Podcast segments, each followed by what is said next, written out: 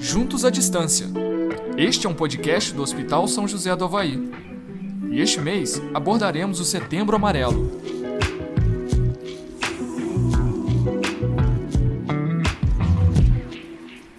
Olá a todos e todos, eu sou Isabel Arelo, psicóloga do Hospital São José do Havaí, e hoje eu vim conversar com vocês sobre um assunto muito importante, o Setembro Amarelo.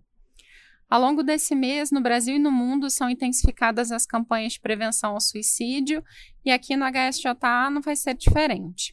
Nesse ano, em função da pandemia, as nossas ações de sensibilização e de conscientização vão se dar de uma forma um pouco diferente através de podcasts enviados a vocês nas quintas-feiras do mês de setembro, eu e a minha equipe do Serviço de Psicologia iremos ter a oportunidade de trazer pontos importantes sobre medidas de prevenção ao suicídio, saúde mental no trabalho e estratégias de enfrentamento. Nós esperamos que vocês gostem, o conteúdo foi construído com muito carinho por cada uma de nós.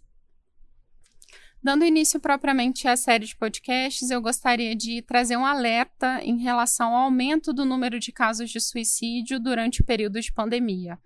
Sem dúvida nenhuma, o contexto mundial que nós estamos vivendo trouxe impactos à nossa saúde mental, seja por estarmos trabalhando diante de um novo cenário, pelas mudanças que foram impostas à nossa rotina de vida, por, por estarmos sendo bombardeados diariamente por um intenso, imenso uh, rol de informações acerca da Covid, por medo de transmitir aos familiares, por medo de se contaminar, por ter perdido alguém do qual não foi possível se despedir, enfim, são inúmeros os fatores que desencadeiam angústia em meio a uma pandemia. Todos nós estamos sendo atravessados por essa realidade e todos temos algum grau de medo em relação a isso tudo que estamos experienciando. Faz parte sentir medo ou se sentir inseguro diante dessas situações novas. O que nos preocupa, certamente, são as situações em que as pessoas se veem completamente tomadas por essa angústia e não conseguem buscar ajuda.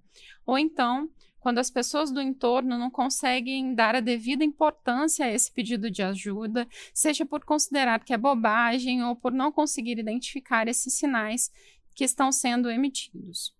Eu considero que o ponto mais importante no que diz respeito à prevenção ao suicídio seja favorecer que outro fale sobre aquilo que está lhe angustiando, sobre seus medos e suas incertezas. Assim, com cuidado e empatia, nós podemos favorecer que esse outro alguém é, dê direção ao seu sofrimento através da palavra. Sem dúvida, o suporte de um psicólogo e de um psiquiatra, se necessário, compõe o melhor caminho para esses casos de maior complexidade, mas é importante que o acolhimento enquanto amigo, familiar ou colega de trabalho também se dê. Ele pode ter, sim, um papel fundamental no desfecho dessa história.